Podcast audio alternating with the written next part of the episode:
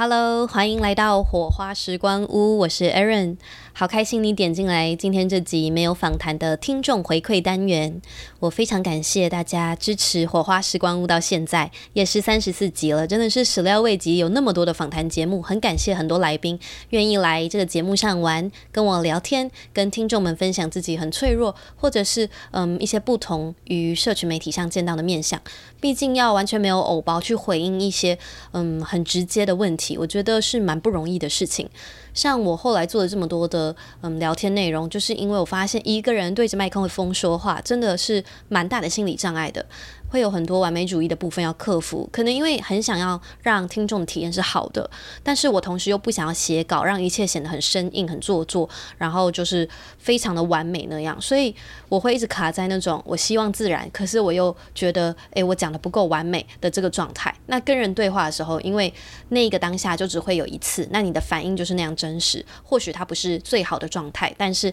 它是你当时真实的感受跟想法，那你就嗯，可能可以靠后置的剪辑让它。听起来比较顺，但是没有办法把它完全改编，因此就不会浪费那么多的时间在反复的录制。不然我自己一个人录制的话，有时候会坐在电脑前面，可能诶一个小时，然后没有一个录制的音档，觉得是最好的，然后就觉得真的嗯很需要克服这个心魔，也在录制 Podcast 的过程中更认识我自己的各个面向吧。昨天呢，隔了两个礼拜才又上传了跟 Jenny 聊天的下集，内容有一些健身房的女性面对偷拍啊、性骚扰，不管是眼光还是评论，一些自己内在的冲突等等，我觉得刚好也很符合时事 Me Too 事件，所以在剪接的过程之中呢，其实也是蛮百感交集的。尤其最近看了很多的评论、很多的新闻，其实很难过，受害者要经历那些事情，然后又要到现在这个社会才终于能够让女性去。嗯分享这些他们的深刻的生命经历，这样。另外上集的部分呢，我跟 Jenny 有聊到一个我觉得很有趣的话题，就是如果你可以回到过去，给自己一个建议，你会给过去的自己什么样的建议呢？其中一个我觉得很实际的建议就是。希望年轻的自己可以多去做一些让你感觉到有自信、让你感觉到有成就感、让你感觉到你成为自己的那些事情，持续坚持，有一个小小的成果，能够帮助你在未来更愿意去突破、更愿意去尝试。那这一份自我价值感是可以带着走一辈子的。那我就回到现在问自己：我现在有做些什么事情是让我感觉到很有自信的吗？摒除外在的眼光标签。无关乎你的职业收入，或者是在家庭中的身份。我觉得最让我感觉到成为自己、创造自己，并且能够与自己更连接的是在做这一个 podcast 节目。其实每次在录制的时候，都有好多好多的自我怀疑，然后很开心自己能够克服那些声音，并且呢，愿意去持续的产出。虽然有时候会没有时间，然后 miss 掉几周，但我都还是非常的怀念上传时的那个兴奋感，然后能够跟你们讨论特定话题的时候，那种很特别的连接吧。那我们先进入三题感情篇的 Q&A，感谢小光们的提问，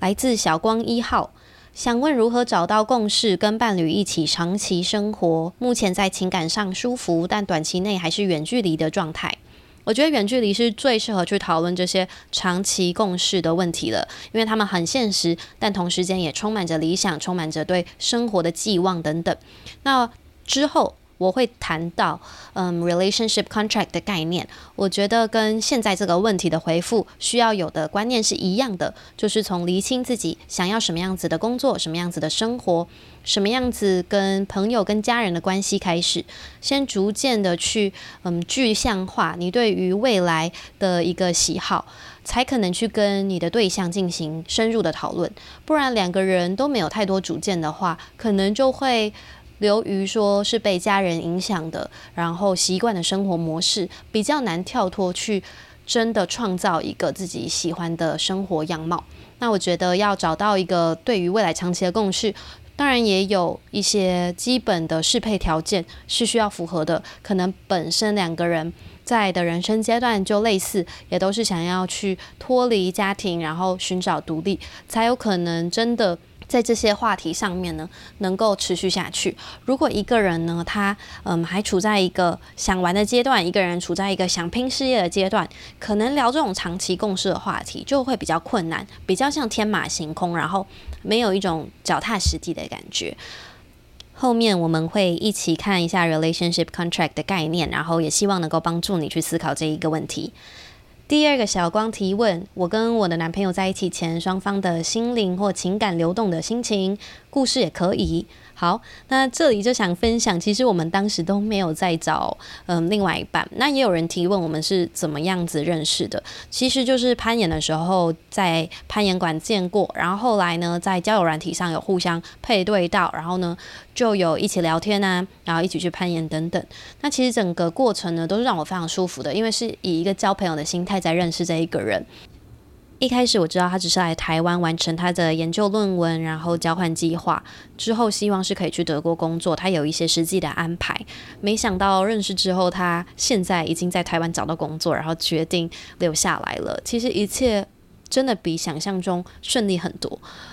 我们在一起是非常自然而然的，甚至连纪念日都搞不太清楚，还要特别去想一个纪念日定下来。那到现在也在一起半年了，那其实对于这个人还是有非常非常多的好感，然后很感谢他这么愿意为这一段感情投入付出，这么的信任我，同时间也对我这么有耐心。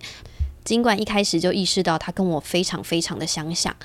但仍然我会一直被他的善良、被他的诚恳去感动。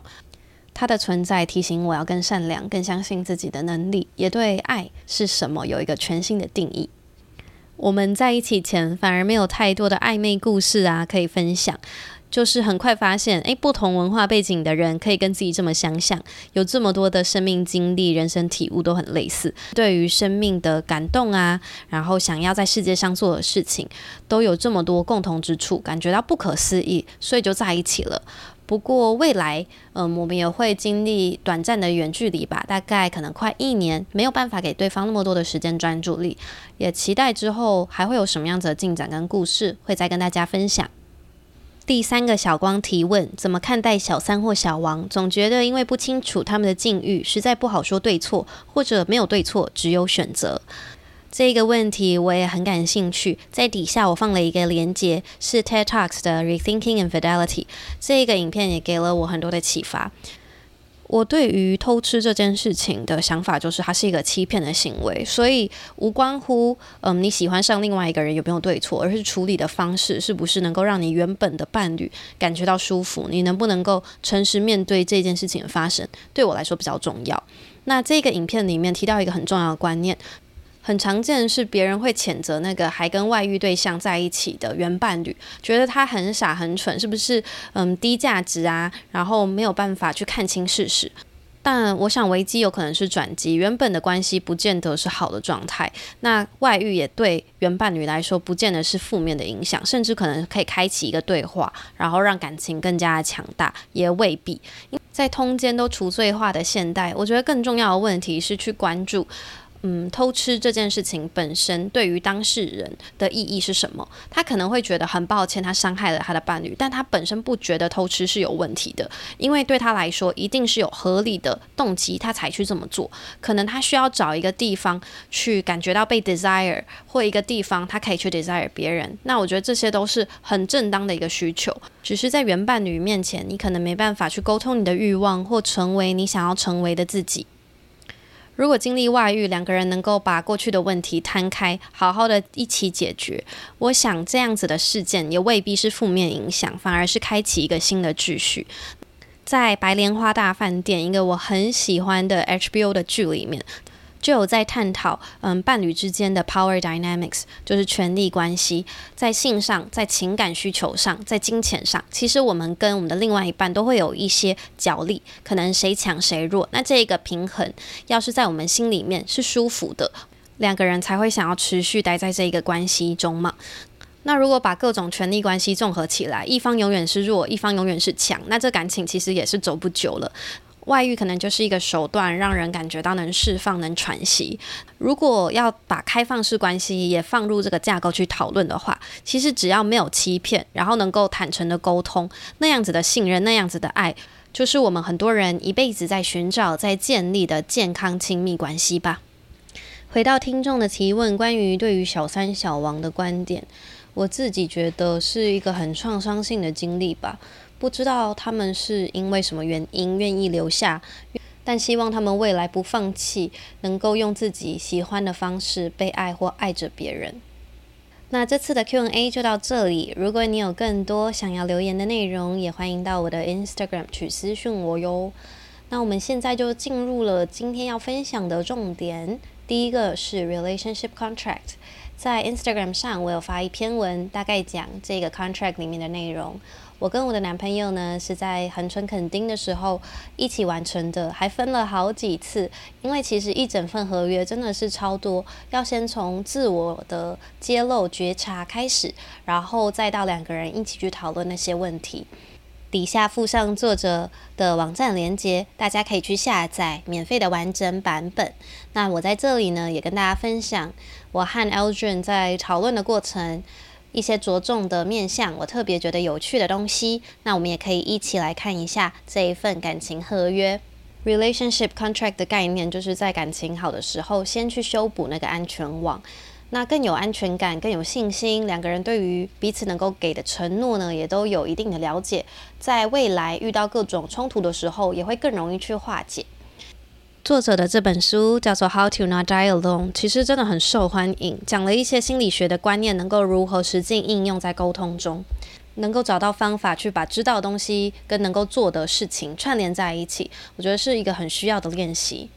经过前半段自我审思的一些问答学习单里面，我发现自己需要独处时间是蛮多的，而我男朋友就是属于非常安全型依附，他可以都没有独处时间，也可以一个礼拜有一两晚的独处时间，他觉得都是 OK 的。而我自己喜欢做的一些独处活动，我没有，我就会很明显的感觉到，嗯，很阿杂啊，然后很不安呐，很焦虑。而他的话就是没做的话还好，有做的话可能状态会更平和，所以他的反应呢会是比较慢一拍的吧。那我们两个人都就厘清到说，哦，原来我们自己是喜欢做这些事的，那我们也要去多鼓励对方去安排这些 solo activity 到自己的日常生活中。再来就是社交观念，你希望你的伴侣多参与你的社交生活，局部重叠。大部分重叠还是完全重叠？有些人喜欢完全共享生活圈、朋友圈。那我自己发现，我其实没有很想要完全的交叠。我希望还是有自己的空间、自己的朋友，他也有自己的朋友。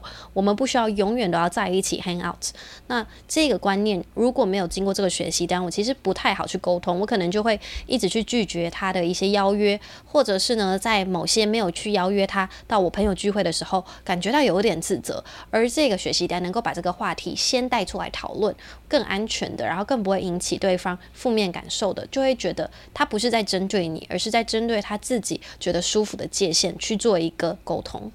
那透过感情合约，你也去回顾你们有什么样子的日常仪式、例行仪式是你很喜欢的，或者呢有什么特殊活动是你很喜欢的，以及在两个人进行合约的时候，去一起定下一些小小目标，哪些新的例行仪式你想要新增，哪些新的共同活动想要新增。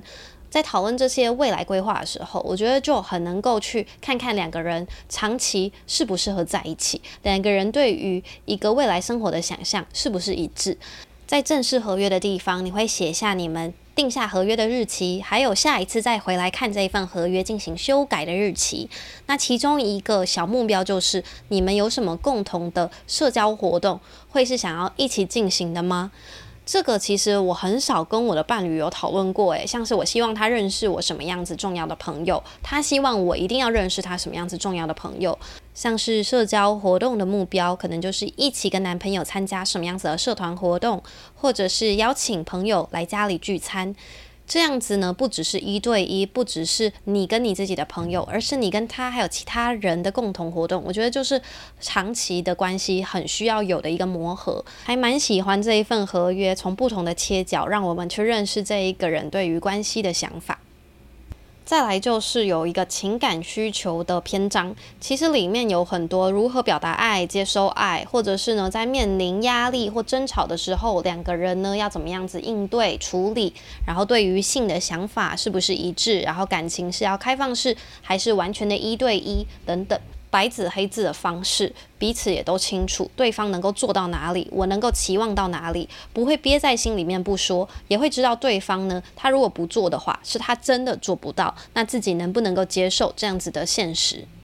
吵架的部分也很有趣，两个人呢可以建立一个共有的 safe word，就是一个暗号，就是讲出来呢。就休战，不要再吵了。那我觉得这很有帮助，才不会陷在里面，然后越来越不开心。还有共同写下，在面临争执冲突的时候，你希望伴侣怎么做，可以帮助你去调节情绪，帮助你们促进沟通呢？那像我自己就是写，我想要躺下来先休息个十分钟，然后我们可以去一个不是原本吵架地点的地方，好好的去讨论。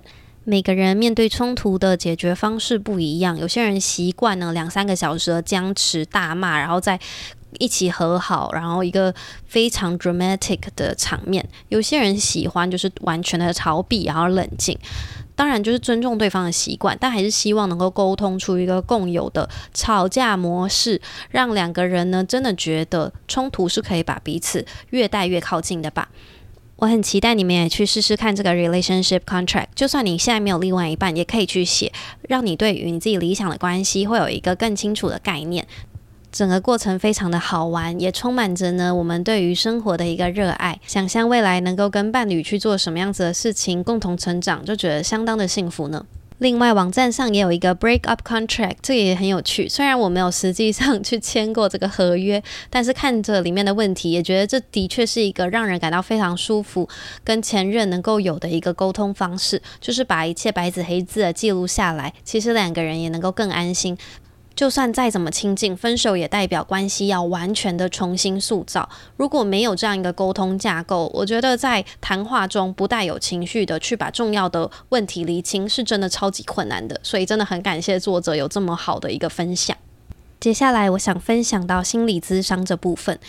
因为前阵子呢，我去做了一些心理咨商，也在 Instagram 的现实动态进行一些分享，所以就获得了好多的反馈，包含我在哪里做的啊，然后感觉怎么样，有没有什么推荐的人等等。因为我想咨商师呢是一个大家非常怕踩雷的东西吧，除了不便宜之外呢，也有一些私密的情感可能会被伤害，大家可能就比较想要做足功课。那时候我也开了一个问答专区，问大家有没有什么推荐的心理咨商的管道，或者是心理咨商师，也得到了一些人很诚恳的回复。Firehugs 这个远距的咨商是很多人推荐的，另外还有一些被指明出来的心理咨商师，大家也可以在我的现实动态精选里面去看到，希望对大家会有帮助。我自己在看心理咨商前，最多的疑虑就是，我不觉得我病入膏肓，或者是快要跳下去了。那我有必要去使用这个资源吗？那实际使用之后，很像去过健身房，有一种焕然一新的感觉，觉得真的是一个对于心理健康非常有帮助的资源呢。无论你觉得你自己的事情是什么芝麻绿豆大的，我都觉得值得去找专家的建议，去进行一些实际的行动。如果只用酒精、娱乐、消费去麻痹自己，我觉得就失去一个跟跟自己可以更连结的管道了。其实呢，心理咨商对我来说又一个更棒的好处，就是我不会把这些负面然后很杂乱的念头都分享给我的亲密爱人或朋友，那也不会造成他们的负担，我们之间的关系也会更好。那这是另一个我觉得值得去做心理咨商的原因。在这里呢，也想要分享一个我觉得很棒的 Netflix 纪录片，叫做《Stutz》。那它是有一个明星帮自己的心理咨商师或精神科医师去做的一个纪录片，记录这一位嗯学者呢，他这一辈子在做心理咨商的时候，会给患者什么样子的小法宝、小工具。纪录片大概一个半小时而已。那我也把嗯我们在网络上找到一个很棒的嗯摘要重点呢，连接在下面了。那其中一个我觉得很有感的部分呢，就是 Part X。Part X 其实是在讲我们人呢都有一个非常黑暗的部分，会告诉你你做不到，告诉你呢你自己的价值很低，告诉你有那么那么多的阻碍。那这一些念头呢，就是我们的所谓嗯负面信念嘛，其实它是不可能消失的。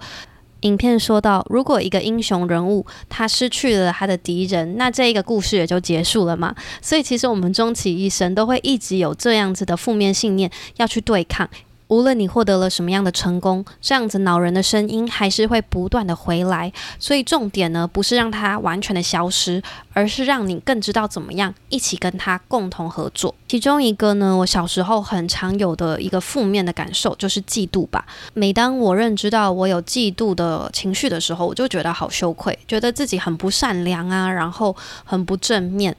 那我也很希望能够找到一个思考方式，让自己能够包容那样的阴暗面吧。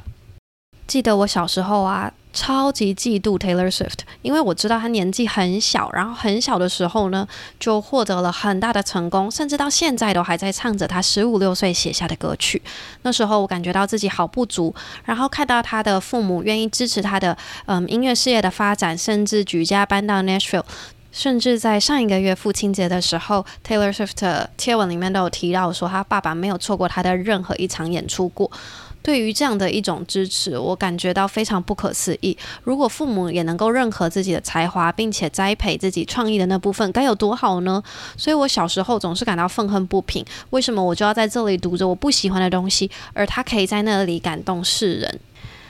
现在我认可到，嫉妒这样难受的情绪，其实是灵魂想提醒我们，什么事情对我们好重要、好特别，然后我们很希望能够拥有的。无论我们拥有了多多，成就了多多，这样比较的心情大概永远不会消失吧。想要获得的掌声肯定是永无止境、无边无际的吗？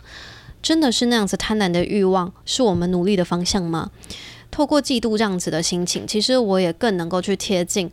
我灵魂想要去体验的事物，并且呢，在理智上去做出一些行动，做出一些选择。像现在呢，我对于 Taylor Swift 的想法呢，当然就是完全改变了啊。像前阵子呢，Eras Tour 亚洲的巡回。明年的票就已经开始在抽，开始在登记，开始要去了解各种抢票的流程了嘛。那当然是心力交瘁的，然后同时间因为明年也会很忙，然后时间要去预定、要出国等等，真的是非常非常多繁琐的流程。我从来没有想过我会为了见到一个可能我根本只看得到嗯一个小指头大的人去做努力。但是因为我从小真的受到他的影响非常的深，然后也非常感谢他的创作陪伴我走过这么多的人生低潮，那么多创意写作的时刻，所以真的很想要去现场支持他。我也相信呢，会是一个很美好、很美好的回忆。我还记得大概四五年前的时候，我在我自己的本子上写下我的 life bucket list，就是这一辈子真的想要去做的事。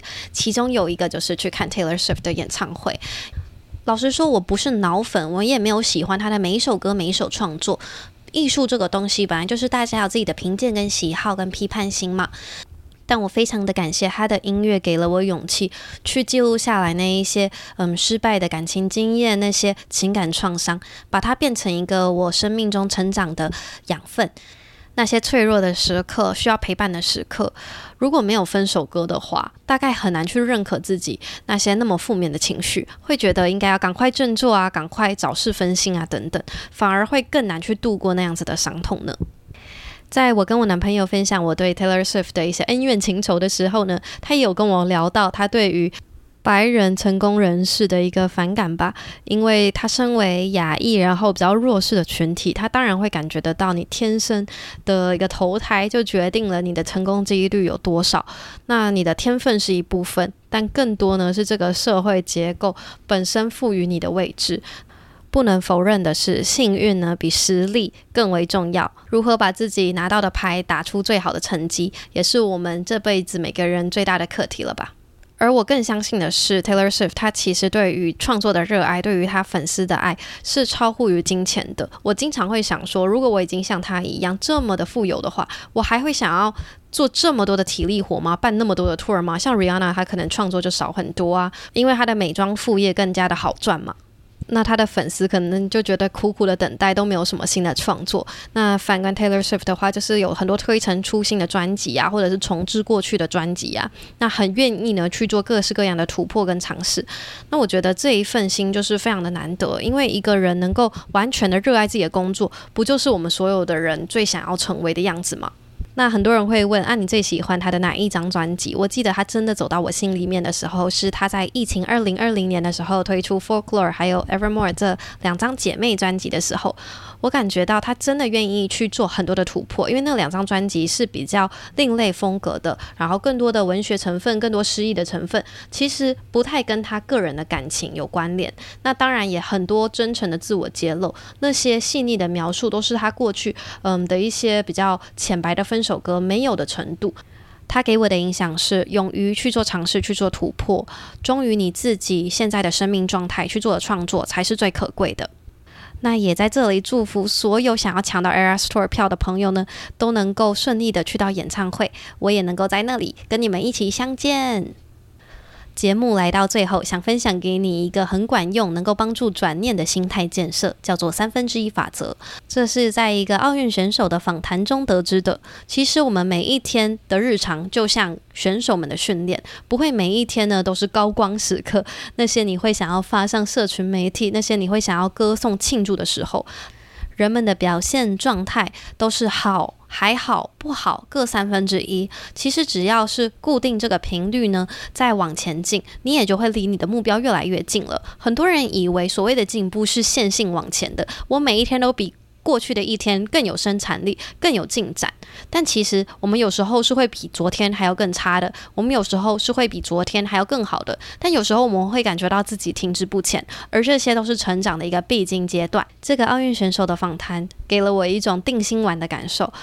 虽然我们每天都很认真在过生活，但难免会觉得身不由己，而且庸庸碌碌的，对于自己的进展感觉到质疑、自我厌恶。这时候可以想起三分之一法则。今天不过就是那三分之一当中比较不好的那一天嘛，明天会更好的。如果你听到这里，我超级感动。而今日份的灵魂拷问是：如果不讲职业，你会怎么自我介绍呢？也欢迎你留言告诉我对于这题灵魂拷问的想法。